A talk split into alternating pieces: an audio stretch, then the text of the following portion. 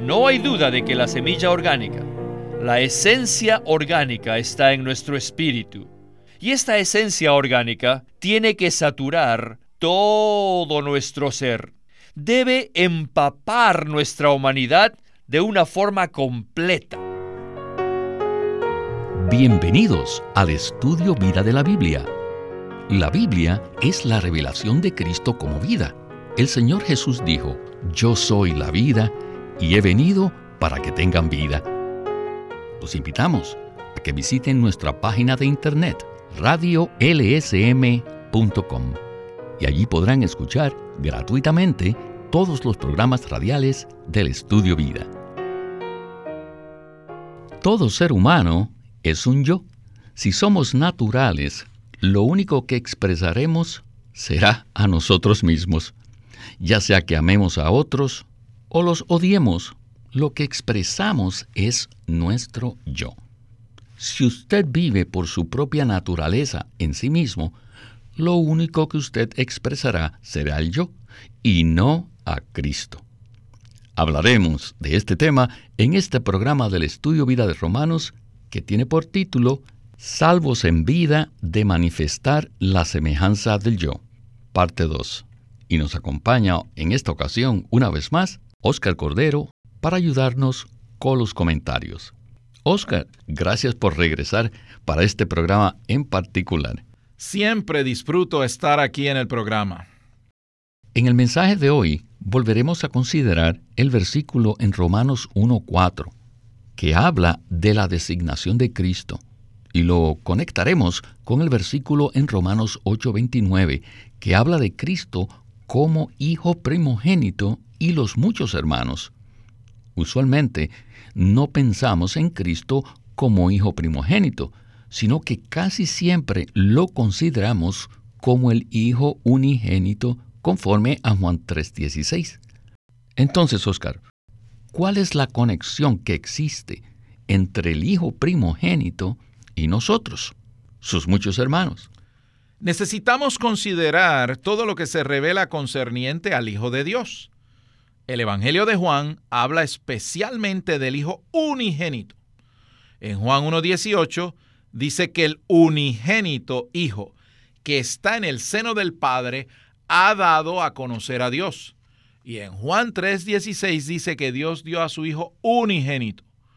Esta expresión Hijo unigénito se refiere a Cristo en la inmutable deidad como Hijo unigénito.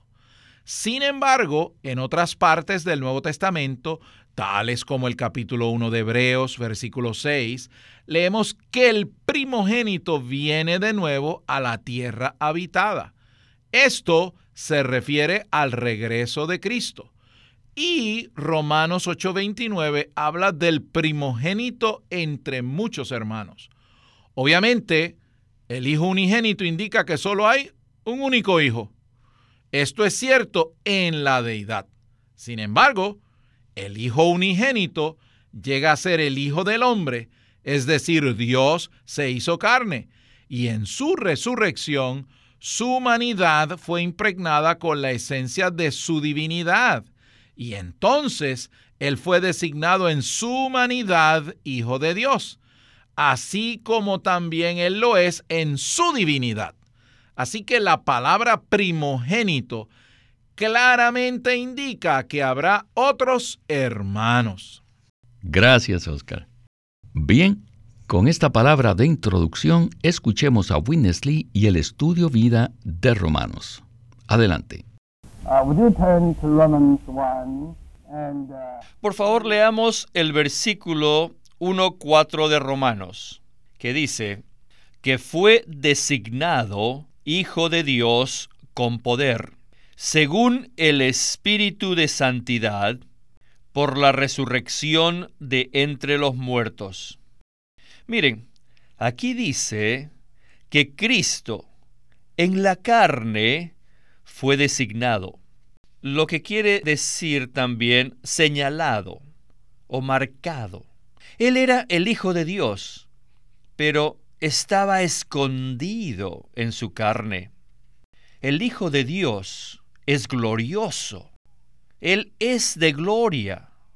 Pero todo lo que Él era en su gloria estaba escondido en la carne. Así que Él fue a la cruz, pasó por el proceso de la muerte y la resurrección, y mediante este proceso, Él fue señalado, manifestado o designado, de manera que después de la resurrección, Él es el Hijo de Dios, lleno de la esencia de la santidad de Dios, no solamente en su espíritu, sino también en su cuerpo. Saben que cuando estaba en la carne, antes de su muerte, la esencia de la santidad de Dios estaba en su espíritu, escondido. Pero esta esencia de santidad no era manifestada en su carne. La esencia de su santidad divina estaba allí, cubierta, en su espíritu, pero cubierta. Pero mediante su muerte y resurrección, su esencia saturó y empapó todo su cuerpo de carne. Bueno, ahora podemos ver que Romanos 8:29, este versículo dice que a los que antes conoció, también los predestinó para que fuesen hechos conforme a la imagen de su Hijo, para que Él sea el primogénito entre muchos hermanos. Este versículo 29 sigue a los versículos anteriores, donde dice que Dios hace que todas las cosas ayuden para bien. ¿Pero para qué? Para que seamos designados. Todos fuimos salvos y el Hijo de Dios ha entrado en nuestro espíritu y este Hijo de Dios está dentro de todos los creyentes. Todos tenemos esta esencia santa.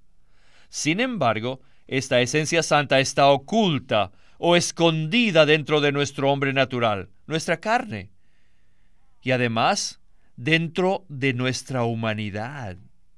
Por eso Dios hace que todas las cosas sigan un proceso con el fin de conformarnos, cambiarnos metabólicamente. No hay duda de que la semilla orgánica, la esencia orgánica está en nuestro espíritu y esta esencia orgánica tiene que saturar todo nuestro ser. Debe empapar nuestra humanidad de una forma completa. Y esta saturación es simplemente la santificación, que es una designación, una declaración. Miren, esto no es solamente un cambio externo. No, no, no, no, absolutamente no es eso. El concepto de tener un cambio externo es religioso, es algo ético. Pero el concepto divino no es corregir, sino cambiarnos metabólicamente, orgánicamente, desde nuestro interior, con Cristo mismo como la esencia divina. Oscar, este tema de la designación que estamos considerando hoy, sin duda, es un asunto muy profundo. Por un lado, Romanos dice en el versículo 4 del capítulo 1 que Cristo fue designado Hijo de Dios por su resurrección. Sin embargo, Cristo siempre ha sido el Hijo de Dios. Entonces, ¿por qué razón Él fue designado así después de su resurrección? Somos conscientes de los diferentes intentos por entender esto, pero miremos el contexto del versículo en Romanos 1.3. Cristo era del linaje de David, es decir, él era un descendiente de David. Esto obviamente se refiere a su genealogía humana. Así que Romanos 1, 3 y 4 hablan de Cristo el Dios hombre en su humanidad. Y mientras Cristo estuvo en la tierra, Él era la corporificación, la encarnación del Hijo unigénito. No obstante, como Hijo del Hombre, su humanidad aún no era parte de la filiación divina. Pero en su resurrección, que tuvo lugar por la gloria de Dios, el espíritu de su divinidad, el espíritu de santidad, saturó e impregnó la humanidad de Cristo causando así que Él en su humanidad llegara a ser Hijo de Dios. Así que había la necesidad de que Cristo fuese designado Hijo de Dios en este segundo sentido. Dios ya lo había designado como su Hijo cuando habló desde los cielos, tal como está registrado en el Evangelio de Mateo. Así que esa es la designación de Dios. Ahora el Hijo del Hombre está en resurrección y Cristo llegó a ser el Hijo de Dios en este segundo sentido mencionado en Hechos capítulo 13, verso 33. Cristo nació por medio de su resurrección en el sentido de que su humanidad fue elevada a la filiación divina. Así que, resumiendo esta porción, Cristo siempre ha sido y siempre será designado el Hijo unigénito en la deidad. Esto no puede cambiar ni jamás cambiará. Sin embargo, en la economía de Dios, Cristo ahora es designado el Hijo de Dios como Hijo primogénito. Así que esto requiere no solo la designación de Cristo en la deidad como Hijo de Dios con divinidad, sino también la designación de Cristo en la economía de Dios, tanto con su humanidad así como con su divinidad. Oscar, gracias por esta explicación. Bien, regresemos a Winnesley para escuchar más del estudio vida de esta ocasión. No hay necesidad de que usted ore desesperadamente. Simplemente permanezca en la iglesia. Oh, no tiene que decir, oh Señor, estoy desesperado. Oh, Transfórmame, Señor. Haz tu obra para quebrantarme. Les digo, este tipo de oración.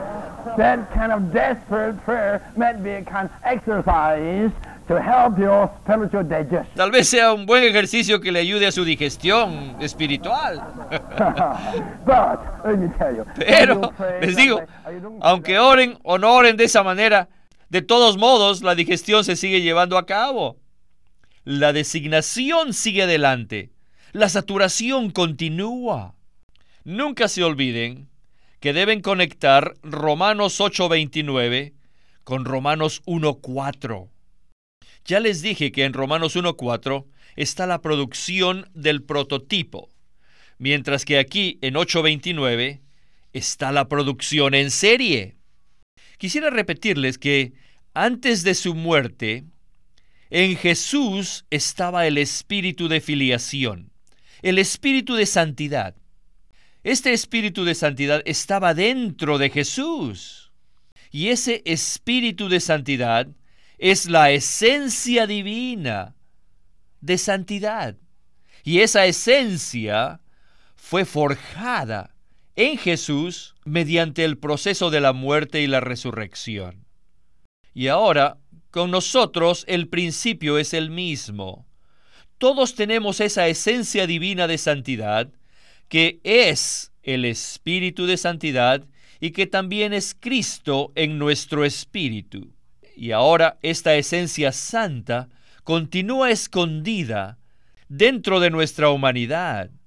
Por eso necesitamos pasar por un proceso para que la esencia divina de la santidad pueda ser forjada en nosotros, empapando todo nuestro ser. Y por esta razón necesitamos que operen tantas cosas juntas de manera que haya un proceso. Usted es parte de ese proceso para mí, y no hay duda que yo soy también gran parte de ese proceso para todos ustedes. Así que, como dijo aquel hermano, que acaba de decirnos que nos necesitamos los unos a los otros. Y es correcto, todos nos necesitamos los unos a los otros. ¿Pero para qué? Para que estemos en el proceso. Saben, hermanos, yo los estoy procesando a ustedes y todos ustedes me están procesando a mí. Nadie puede seguir siendo igual después de haber tenido contacto con la iglesia. Es imposible. Es imposible, ¿por qué? debido a que en la vida de la iglesia existe un proceso que es el proceso de la designación. Y esta es la verdadera santificación. Y esta es la verdadera conformación. Estamos siendo transformados como también conformados a la imagen del Hijo de Dios. Pero, ¿conforme a qué? No conforme a enseñanzas, no conforme a formas ni reglamentos, sino conforme al Espíritu de Santidad. Y este Espíritu de Santidad es Cristo. Esta es la esencia divina de la santidad de Dios, que es el Hijo de Dios mismo. Y esta esencia está operando dentro de nosotros, orgánica y metabólicamente, para saturar y empapar todo nuestro ser. Yo creo que así es. Sí, yo creo que es así. Este es el camino.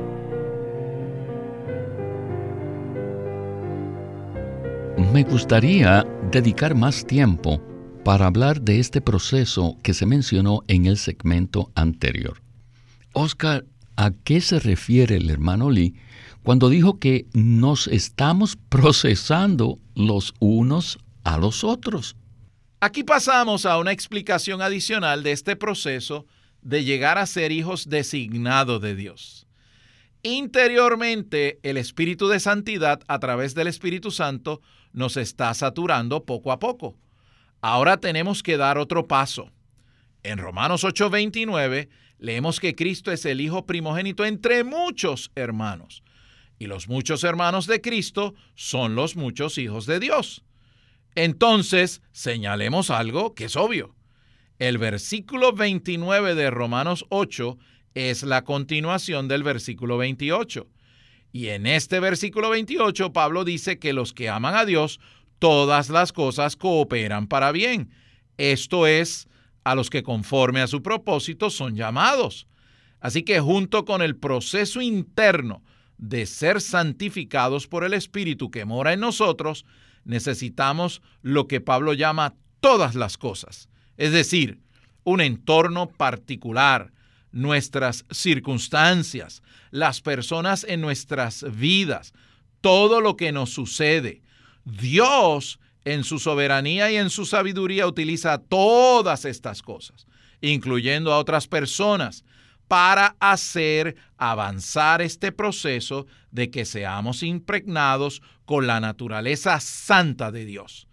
Así que entre todas las cosas están todas las personas en nuestras vidas. El Señor usará a nuestro cónyuge, a nuestros hijos, a nuestros padres, a nuestros hermanos, como un medio para facilitar este proceso interno de santificación que conduce a la designación. Y estamos hablando de esto desde el contexto de la vida de iglesia, la cual no es solamente una vez a la semana, sino que es una vida diaria. Y en esta vida de iglesia diaria tenemos contacto y comunión con todo tipo de creyentes. Porque al guardar la unidad del Espíritu y la unidad del cuerpo, recibimos a todos los creyentes genuinos. No estamos divididos por nada relacionado con la cultura o la raza o la clase social o la nacionalidad. No, Señor, no estamos divididos por estas cosas. Así que Dios, en su sabiduría, nos congrega a todos. Por un lado, el amor de unos por otros aumenta cada vez más. Disfrutamos alabar al Señor juntos, orar juntos, tener la mesa del Señor juntos. Sin embargo, también existe otro aspecto debido a que somos diferentes en nuestro carácter, en nuestra manera de ser y en cosas similares, entonces nos afectamos o perturbamos unos a otros. Y tal vez a veces no nos gusta esa influencia, pero el Espíritu usa esto para abrirnos más y más y para permitirle a Él avanzar en este proceso para santificarnos porque, según Efesios 1.4, en la eternidad pasada fuimos escogidos para ser santos en Cristo. Y según el versículo 5, fuimos predestinados para filiación, es decir, para ser hijos de Dios maduros, hombres de plena madurez. Amén, Oscar. Escuchemos ahora a Witness Lee en la conclusión del mensaje. Adelante. Now let's turn to Hebrew. Ahora Hebrew 2. leamos Hebreos capítulo 2. Then I will be over. Después lo repasaré de nuevo. The Lord this morning showed me Esta mañana el Señor me mostró los versículos 10 y 11 del capítulo 2. El versículo 10 dice, porque convenía a aquel para quien y por quien son todas las cosas, que al llevar muchos hijos a la gloria, perfeccionase por los sufrimientos al autor de la salvación de ellos. Él nos está llevando a la gloria. ¿En qué forma? Leamos el versículo 11. Porque todos, así el que santifica como los que son santificados. Entonces, ¿quién es el que santifica? Cristo. Él es el que santifica. ¿Y quiénes son los santificados? Nosotros. Nosotros somos los santificados. Así que Cristo es el que santifica y nosotros los que somos santificados. Tanto Él como nosotros somos de uno. ¿Quién es este uno de quien nosotros somos? Es el Padre. Cristo es el que santifica. Él es el Hijo primogénito de Dios y nosotros, los santificados, somos los muchos hijos de Dios. Tanto el primogénito como los muchos hijos somos todos de un solo Padre, una fuente, una vida, una naturaleza y una esencia. El versículo 10 dice que Él nos lleva a la gloria. ¿En qué forma lo hace? La manera está en el versículo 11. Él nos lleva a la gloria al santificarnos. El que santifica es el que nos lleva a la gloria. La manera que nos lleva a la gloria es al santificarnos. Hoy Él es el Espíritu de Santidad. Él es la esencia de la santidad. Así que se está forjando en nuestro ser orgánicamente. Él no nos santifica por medio de enseñanzas o de reglamentos o por medio de correcciones o por medio de ajustarnos. No, no, no, no.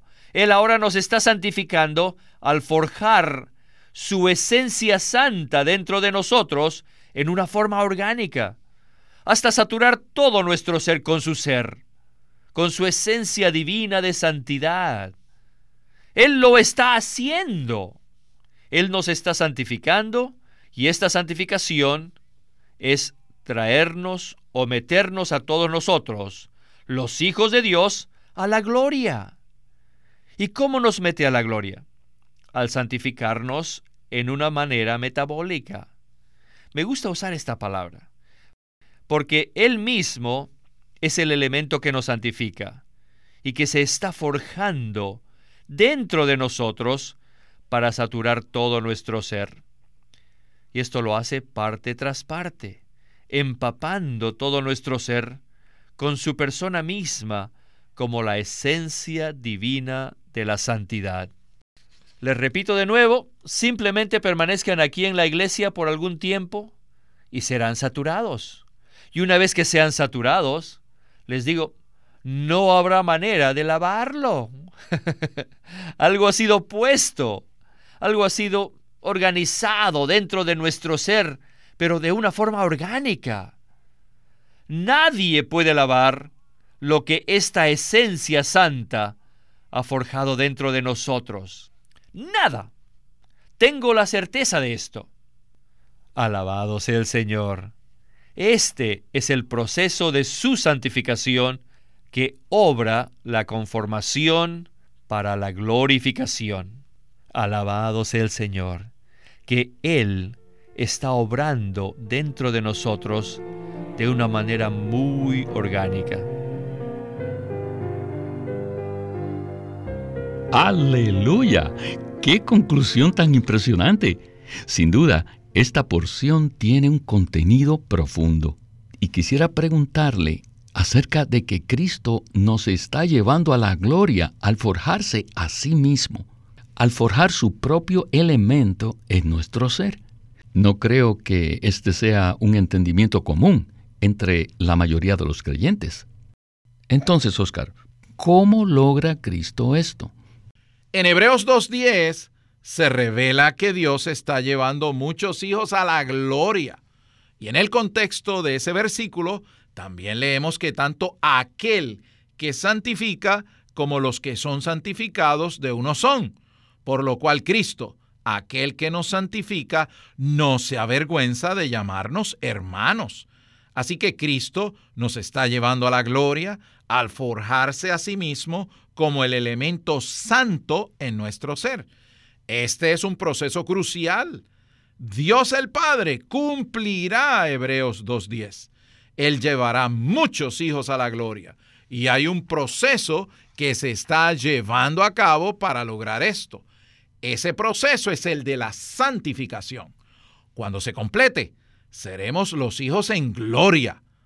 Y habrá entonces la designación. ¿Qué es la designación? Se dirá, estos son hijos de Dios. Muy cierto, Oscar. No hay duda, este es un proceso glorioso y nuestro precursor, Jesús, ya pasó plenamente por este proceso. Nuestro Salvador Jesucristo introdujo su humanidad completamente en la filiación divina y la glorificó. Aleluya. Y a usted, Oscar, muchas gracias por acompañarnos en el estudio vida del libro de Romanos. Gracias por la oportunidad, querido hermano, y el privilegio de participar en este ministerio. Este es Víctor Molina haciendo la voz de Matt Miller, Oscar Cordero, la de Ron Cangas, y Walter Ortiz, la de Winnesley. Queremos presentarles ahora el libro Comer al Señor por Witness Lee. En este pequeño libro, Comer al Señor, el hermano Lee habla que la Biblia es un libro acerca de comer y que el Señor vino para que el hombre le comiera. En este libro Comer al Señor, el hermano Lee nos presenta las maneras en que podemos disfrutar al Señor como nuestra vida. Y también presenta que el Nuevo Testamento muestra claramente que debemos comer al Señor. Acuérdense que el título de este libro es Comer al Señor por Witness Lee queremos animarlos a que visiten nuestra página de internet libroslsm.com. Una vez más, libroslsm.com. O llámenos a nuestro teléfono gratuito 1-800-810-1149. 1-800-810-1149. Si desean, pueden comunicarse con nosotros enviándonos un correo electrónico a estudiovida.lsm.org.